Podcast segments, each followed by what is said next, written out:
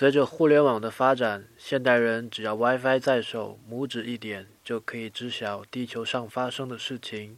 我们像领导人一般，每天都忙着点赞、批阅奏章，而万能的朋友圈则像是后宫，看佳丽三千们如何争宠，希冀被各位主子翻到牌子。假如你失了照见，我说的是照见自己，而不是评论他人。接下来，你就会失去欣赏与融入生活的能力了。常常，我们更习惯去做一个影评人，而忘了自己是一个观众。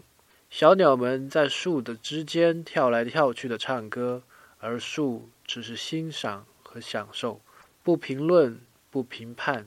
假如有一天小鸟们八卦了，而树也不会跌入他们的故事而不自知。